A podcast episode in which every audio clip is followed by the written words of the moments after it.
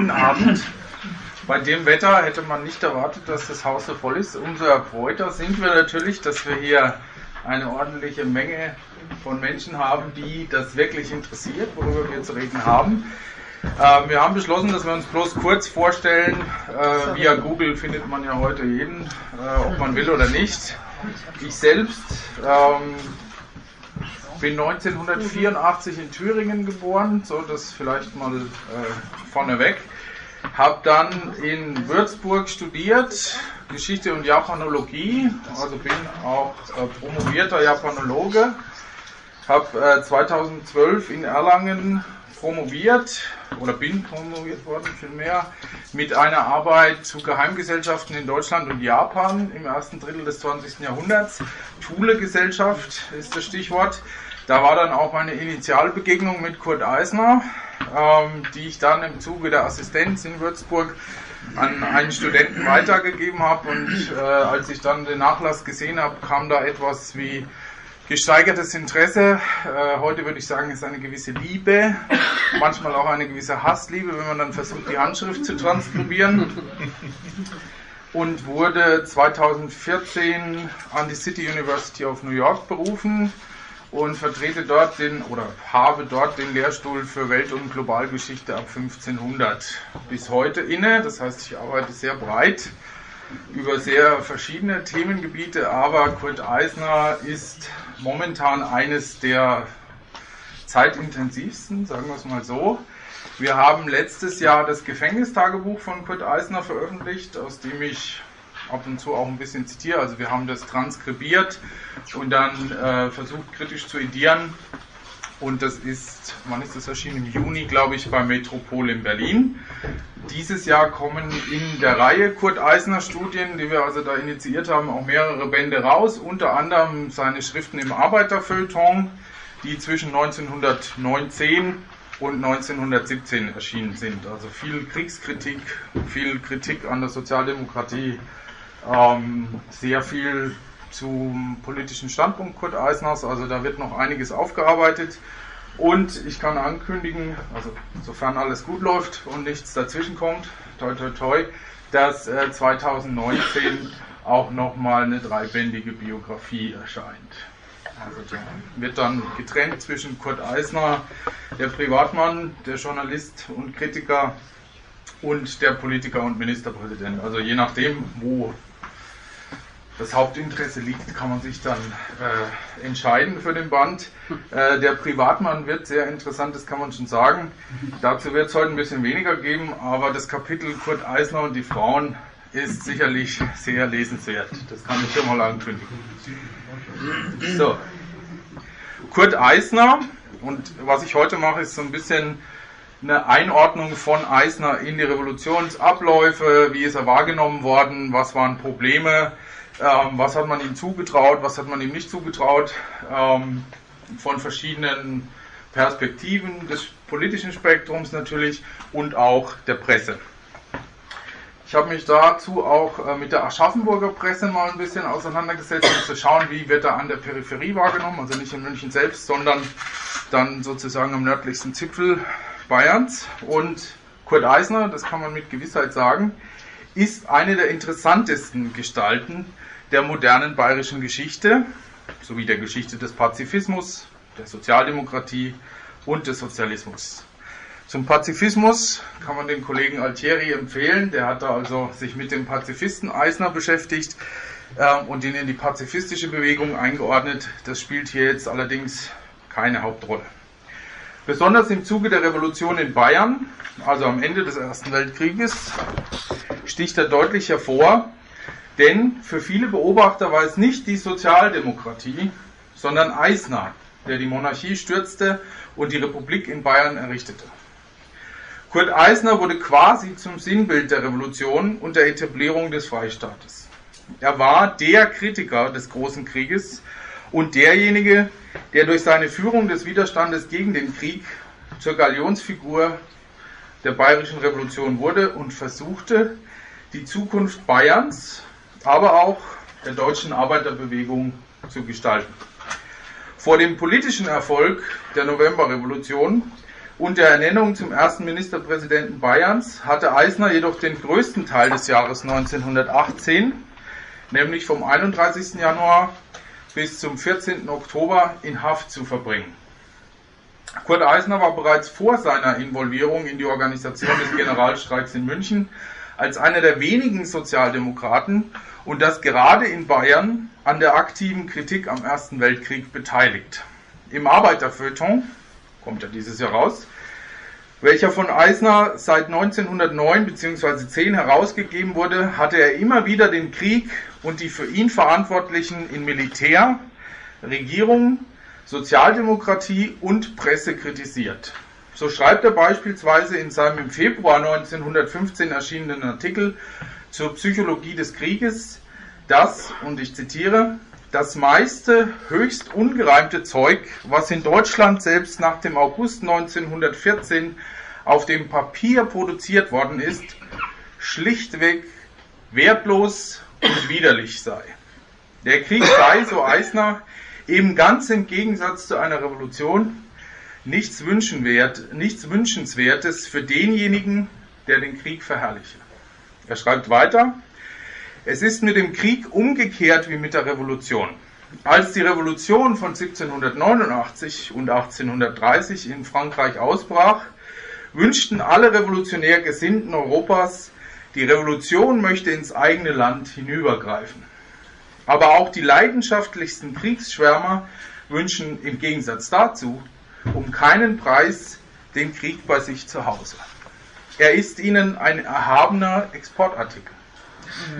Und gerade dies ist in einem zugleich überzeugt national und international gesinnten Menschen das Unerträglichste und Peinigendste für Eisen. Zu denken, dass er den Schrecken, den er in der Heimat verabscheut, zu den Menschen und Brüdern draußen hinaustragen unter der Bevölkerung von Ostpreußen, Galizien, Belgien oder Nordfrankreichs wird es keinen einzigen geben, der im Kriege noch einen nationalen Gesundbrunnen erkennen mag. Eisner, Zitat Ende. Kurt Eisner war sicherlich oftmals in seinem Leben ein Träumer gewesen.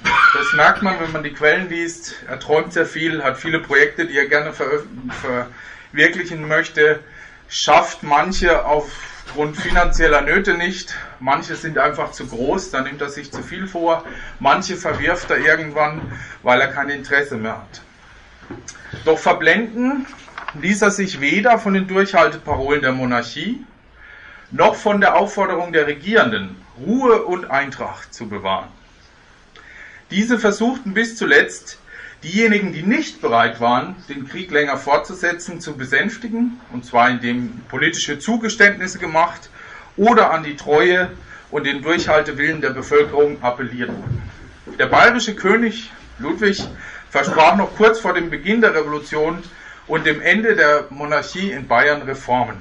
Diese sollten dem Volk die so notwendige politische Partizipation gewähren und der Monarch erklärte, ich zitiere, die Wohlfahrt des bayerischen Volkes ist von jeher mein inniger Wunsch gewesen. Der König lügt hier also, offensichtlich. Ja.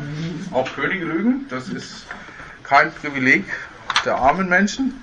Auf der Grundlage einer seit 100 Jahren bestehenden Verfassung schwelgt er hier erwuchsen dem Volke Wille und Kraft, die großen Leistungen zu vollbringen und die schweren Opfer zu tragen, die der Weltkrieg ihm, wie allen deutschen Bruderstämmen, auferlegt hat. Der Weltkrieg? Wird hier personifiziert. Wer hat ihn denn geschaffen? Das wird hier nicht beantwortet.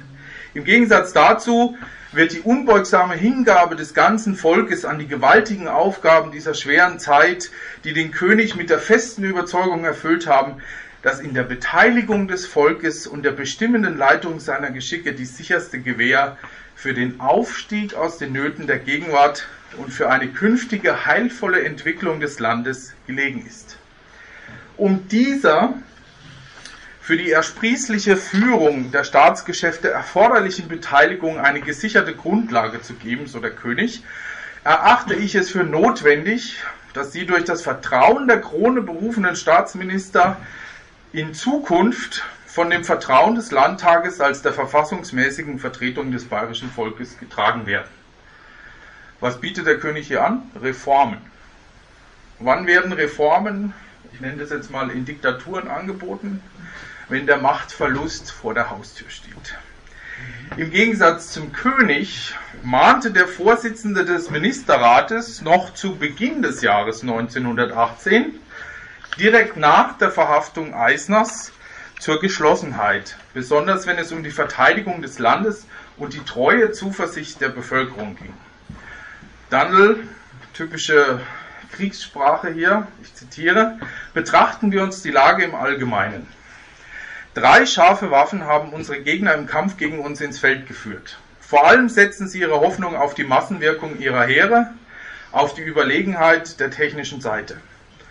Waffen der Gegner, äh, die Waffen der Gegner haben versagt, die gewaltigen Menschenmassen sind abgeprallt an dem Heldenmut der Heere. Drittes Reich ähnlich, der Spirit, also die, ja, der Wille, die Einstellung des Einzelnen ist entscheidend. Die Überlegenheit unseres Führertums hat dem Gegner die Waffen aus der Hand geschlagen. Hindenburg, Ludendorff. Unsere Freunde sind zur militärischen, unsere Feinde, pardon, sind zur militärischen Ohnmacht gesunken, ebenso wie ihr Gehilfe im Osten. Die russische Revolution schaltet die Ostfront partiell aus. Das zweite Kampfmittel war die Absperrung der Zentralmächte von der Außenwelt, also Handelsboykott etc.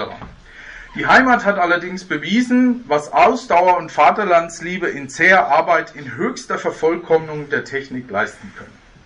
Also die ersten zwei Kampfmittel sind gescheitert. Doch nun weist Dandel auf ein drittes Kampfmittel hin. Das Streben unserer Gegner, Uneinigkeit zu stiften und uns damit unsere Kraft zu nehmen. Auch diesem Gifte die Wirkung zu nehmen, gerade im jetzigen Stadium des Kampfes, des Endkampfes, wie er schreibt, ist heiligste Pflicht aller, die dem Vaterland und sich erhalten wollen, was das Heer und Heimat erschaffen haben. Gerade ein Kritiker wie Eisner war demnach einer derjenigen, die der heiligen Pflicht widersprachen und deshalb von der Öffentlichkeit und einem möglichen Publikum der Botschaft des Friedens abgeschottet werden mussten. Für Eisner hieß das konkret, aufgrund der Organisation des Streiks in München eine achteinhalbmonatige Haftstrafe verbüßen zu müssen. Das ist nicht die erste Haftstrafe von Eisner, der Ende des 19. Jahrhunderts schon mal wegen Verunglimpfung des Kaisers in Berlin-Plötzensee eingesessen hat. Auch da hat er ein Tagebuch geschrieben. Ähm, das müssen wir mal gucken, ob wir das zeitlich noch hinkriegen mit der Edition bis 2019, aber das ist auch angedacht. Aus dieser Zeit, also 1918, der Haftzeit, stammen Eisners Aufzeichnungen, das sogenannte Gefängnistagebuch, was ja letztes Jahr erschienen ist. Darin befasste sich der spätere Ministerpräsident jedoch nicht nur mit den Ereignissen des Januarstreiks, er rechnete auch mit der Sozialdemokratischen Partei sowie den für ihn identifizierten Kriegstreibern, vor allem der Presse, ab. Der Streik war für Eisner ein Erfolg und trug seines Erachtens dazu bei, die Ereignisse des letzten Kriegsjahres, sprich die Revolution, erst zu ermöglichen. Seiner Einschätzung nach war das der erste Schritt zur Revolution.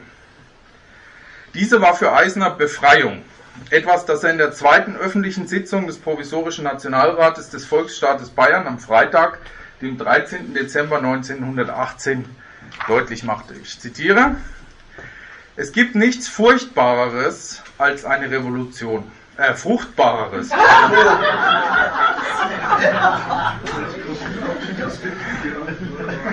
Das war der äh, berühmte Freudsche Versprecher. Es gibt also nichts Fruchtbareres als eine Revolution. So zerstörend der Krieg war, so aufbauend ist die Revolution. Die Revolution wurde die Retterin im Zusammenbruche, den der Krieg herbeigeführt hat. In diesem Zusammenbruche begannen sofort am Morgen nach der Revolution die neuen Männer zu arbeiten. Ich glaube, sagt er, wir brauchen uns unserer Arbeit nicht zu schämen. Wir haben in vier Wochen mehr zustande gebracht als vor dem in ebenso vielen Jahrzehnten. Als Ministerpräsident sah sich Eisner am Ziel seiner Bemühungen, den Krieg zu beenden und eine neue politische sowie vor allem soziale Ordnung zu etablieren. Aus der Zerstörung sollte nun endlich etwas entstehen. Und zwar etwas, das der Menschheit entgegen der Ziele des Militarismus dauerhaften Frieden sichern wird.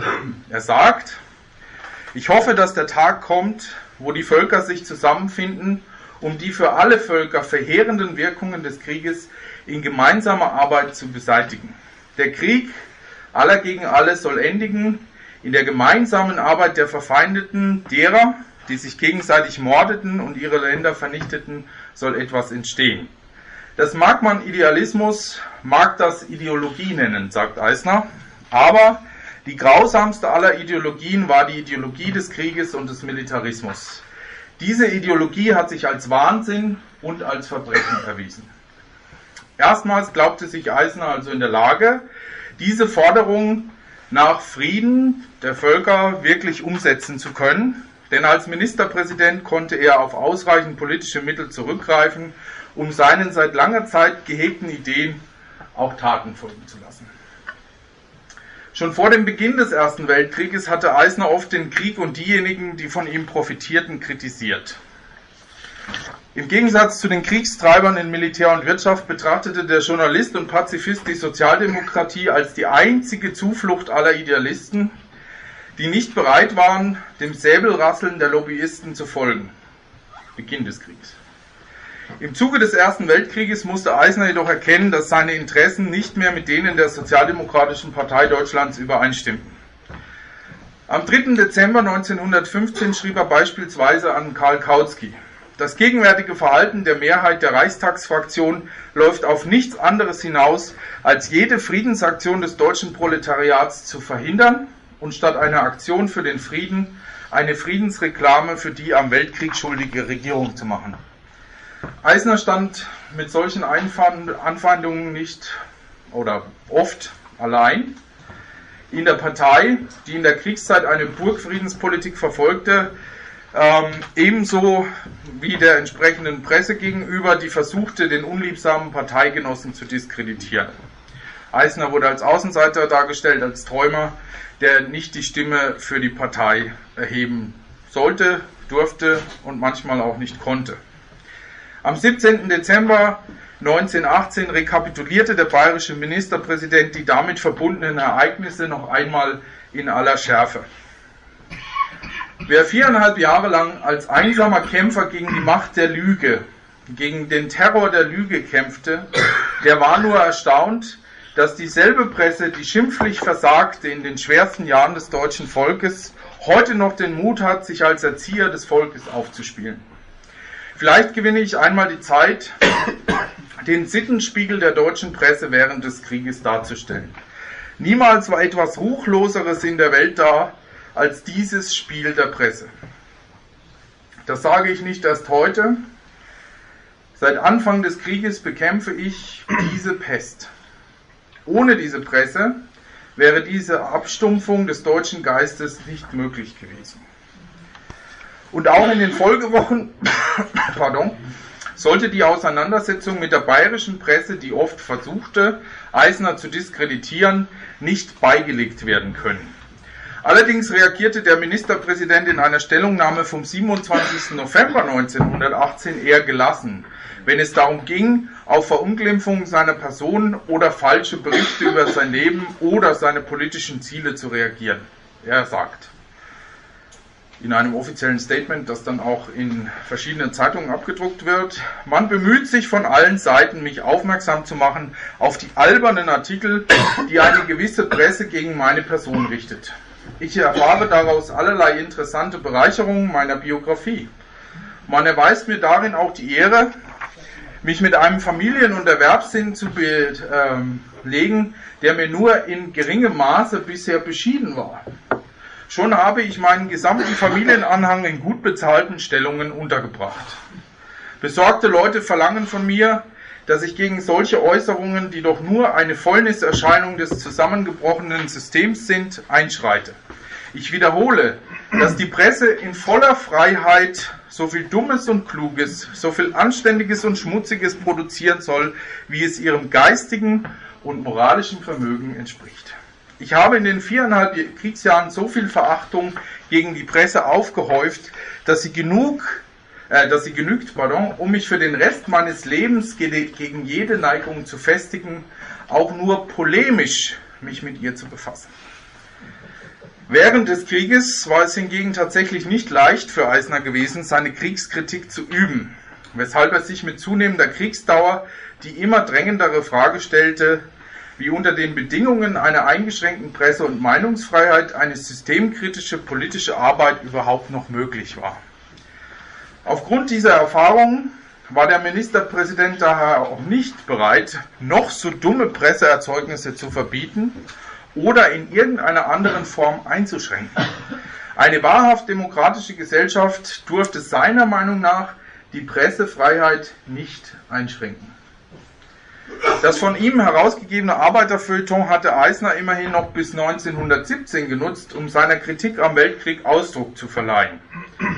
In seiner Haft konstatiert er im Hinblick auf diese wichtige Tätigkeit, zitiere, ich stellte meine Feuilleton-Korrespondenz ganz auf den Aufklärungskampf gegen die deutsche Kriegspolitik ein, ohne jede Rücksicht auf die Zensur und die Parteikollegen, deren einer nach dem anderen meine Korrespondenz abbestellte. Eisner war denen zu radikal. Ich war entschlossen, wenn es sein müsste, als einziger in Deutschland meinem Gewissen zu folgen und offen zu reden. Etwas, das Eisner auch nach 1918 noch tut und das ihm äh, sehr viel Missgunst beschert. Da wirst du dann ja später auch noch was zu sagen.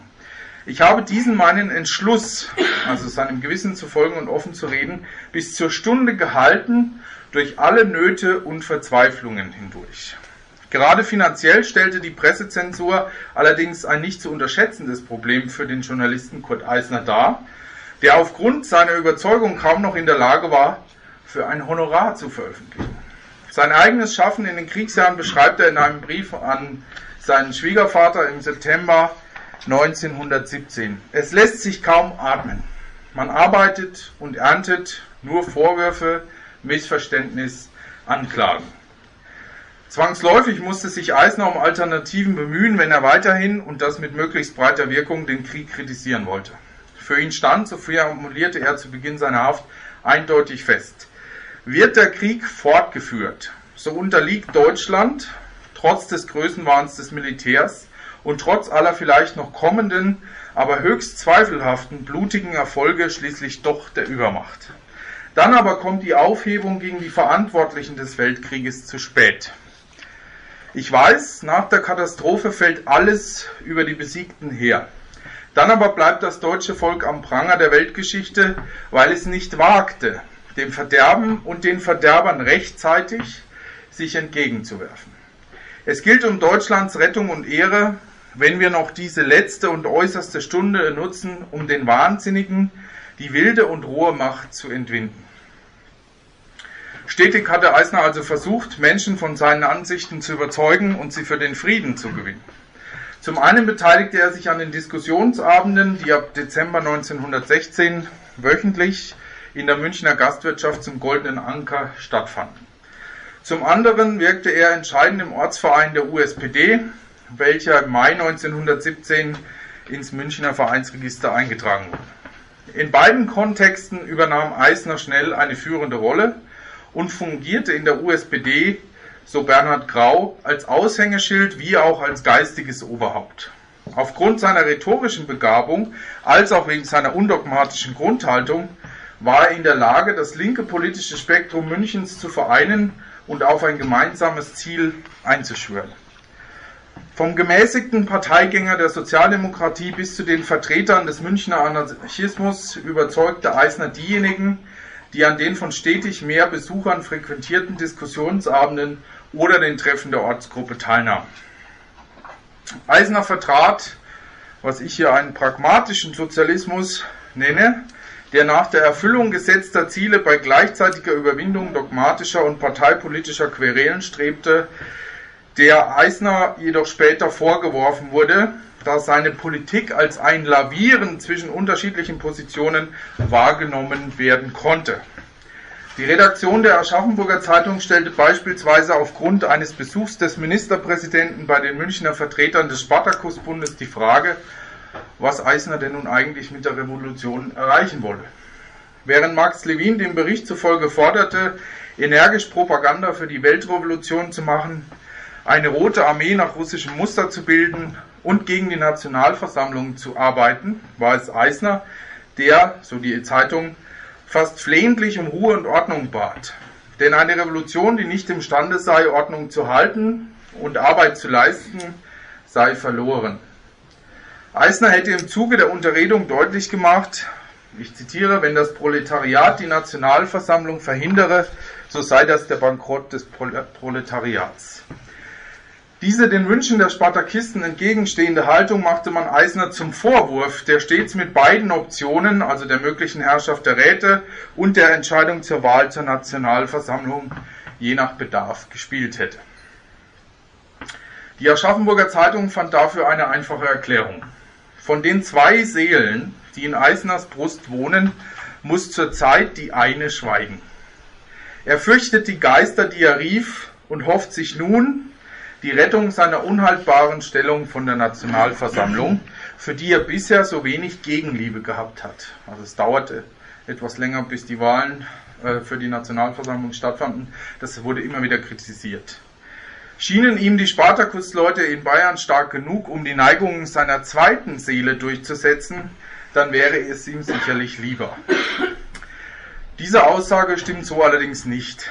Sicherlich kritisierte Eisner die Position der Mehrheitssozialdemokratie, aber ein Bolschewist nach radikalrussischem Vorbild war er keinesfalls, selbst wenn er ununterbrochen den Frieden forderte und das auch ohne territorialen Gewinn für Deutschland.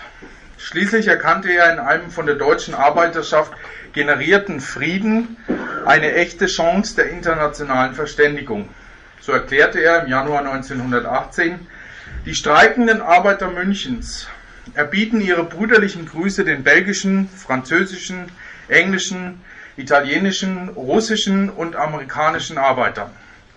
Wir fühlen uns eins mit euch in dem Entschlusse, dem Weltkrieg sofort ein Ende zu bereiten. Wir wollen uns nicht morden. Wir wollen gemeinsam den Weltfrieden erzwingen der im Aufbau einer neuen Welt allen Menschen Freiheit und Glück sichert. Proletarier aller Länder, vereinigt euch. Diese Botschaft hatte er stets versucht, vor allem der sozialdemokratischen Jugend Bayerns näher zu bringen. Zusammen mit Felix Fechenbach, der im Februar 1915 von der Front nach München zurückgekehrt war und dort die sozialdemokratische Jugendarbeit koordinierte, konnte Eisner vor allem den Jugendlichen seine Kritik an der Burgfriedenspolitik der Mehrheit der SPD vermitteln und damit zu deren politischer Emanzipation vom Parteikader beitragen. Die späteren Aktivistinnen und Aktivisten des Januarstreiks begegneten sich bei diesen Diskussionsabenden und sammelten sich um Eisner, der ein Ende des Krieges durch einen Massenstreik der Industriearbeiterschaft zu erreichen suchte. Dass im Rahmen der Diskussionsabende, die keinesfalls selbstverständliche Integration dieses heterogenen politischen Spektrums gelang, wäre ohne die Person Kurt Eisner und seine Münchner Aktivitäten kaum denkbar. Er ist also wirklich zentral für diese Sammlungsbewegung. Für ihn verhieß der Januarstreik schließlich den Wendepunkt. Der Anfang vom Ende des Krieges und der für ihn Verantwortlichen, ein Erstarken des revolutionären Geistes sowie ein Sieg derjenigen Sozialdemokraten, die sich nicht von den pazifistischen Idealen des Sozialismus abgewandt hatten. Jetzt muss ich mal hier kurz springen. Der Streik bot folglich die erhoffte Probe aufs Exempel und mit Erfolg oder Misserfolg dieses Vorhabens stand das moralische Recht der deutschen Arbeiterschaft auf dem Spiel. Es wurde allerdings nicht nur in München gestreikt, sodass nicht allein Eisner, wenn auch durchaus im Münchner Fall als Urheber der Streikidee als solche zu identifizieren ist. Im Gegensatz zu den anderen Streikführern hoffte Eisner jedoch sowohl das Drängen auf Frieden zu erhöhen, als auch den Streik so lange aufrechtzuerhalten, bis dieser zum Sturz der Regierung führte. Das konnte er nicht mehr erreichen, weil er ja vorher inhaftiert wurde. Dass der Streik in München wesentlich weniger Arbeiter mobilisieren konnte als beispielsweise in Nürnberg, macht Eisner aber deutlich und erklärt das mit der Haltung der MSPD in München. Durchaus zu Recht machte er diese und die Gewerkschaften für die Verzögerung des Streikbeginns verantwortlich. Doch verschweigt er natürlich auch das eigene Versäumnis, diese Klientel frühzeitig und direkt anzusprechen. Im Gefängnistagebuch schreibt er, wir hatten es in München ganz besonders schwer.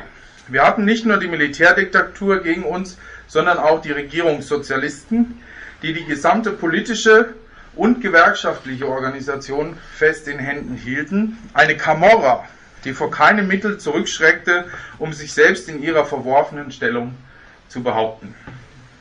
Eisner rechnete im Gefängnis schließlich auch mit der Partei ab, denn seines Erachtens hätte er viel mehr erreichen können, hätte mich das äh, doch das über alle Maßen schamlose, verlogene, feige und dumme Verhalten der Partei, die von den radikalsten Todfeinden der bürgerlichen Gesellschaft auf einmal zu den widerwärtigsten Hurra-Patrioten übergegangen war, sofort in die Opposition gedrängt. Niemals, sagt er, ist eine große Partei so jämmerlich zusammengebrochen. Seinem Ärger verleitet darüber hinaus durch eine detaillierte Beschreibung der Opposition in Zeiten des Krieges Ausdruck, die ich hier jetzt nicht im Einzelnen verlese, aber er beschwert sich das schon. Nach der Revolution hoffte Eisner, den heftigen Kampf der Meinungen gegeneinander überwinden zu können. Bei den ersten Wahlen des Jahres 1919 konnte die USPD jedoch keine Mehrheit von ihren Zielen überzeugen.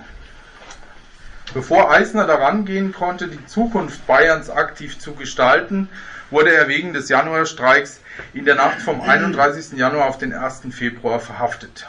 Dadurch wurde dem Streik die charismatische Führungspersönlichkeit entzogen und die verbliebenen Parteivertreter waren nicht fähig oder gewillt, Eisners Kurs fortzusetzen. Das beklagt dann auch seine Frau, die ihm schreibt, dass keiner irgendwie in der Lage wäre, seine Position auszufüllen und die Leute zwar über den Krieg jammerten, aber keiner äh, wirklich ja, den Willen zeigte, dagegen vorzugehen.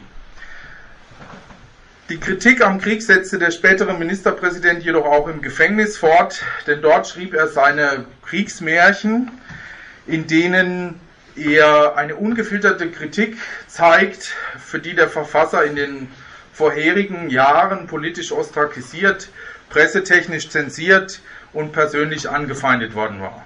Die Lektüre zeigt aber auch, dass Eisner noch nicht einmal im Gefängnis bereit war, seine Meinung zu veräußern und zu einem Mitläufer dessen zu werden, was der Welt im Allgemeinen sowie dem Deutschen Reich und dem deutschen Proletariat im Speziellen schaden würde. Eine Akzeptanz der Notwendigkeit bzw. Unausweichlichkeit des Krieges. Er schrieb auch im Gefängnis gegen die bestehenden Missstände an und das, obwohl er sich beim Verfassen seiner Texte nicht sicher sein konnte, dass seine Gedanken jemals von der Öffentlichkeit und seinen Zeitgenossen wahrgenommen werden würden. Vielen Dank.